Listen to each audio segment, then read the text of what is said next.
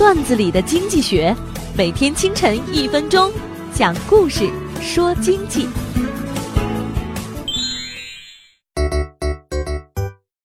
在众多给企业家咨询的大师中，除了一些开咨询公司的专业忽悠大师之外，很大一部分来自高校教授。大学老师忙着赚钱，教书育人只能算作副业啦。教授们为企业当顾问，对学生说是调研，对企业家说是战略把脉，真实目的还是为了赚钱。现在的教授，哪怕只有两公里，也一定要坐轿车，因为轿车代表着身份，配合其公司咨询专家的身份。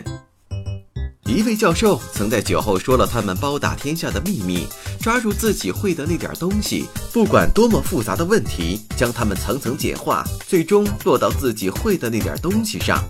企业战略在集团、总部、单元三个层面里，前面两个层面的付出是最后一个层面的十倍。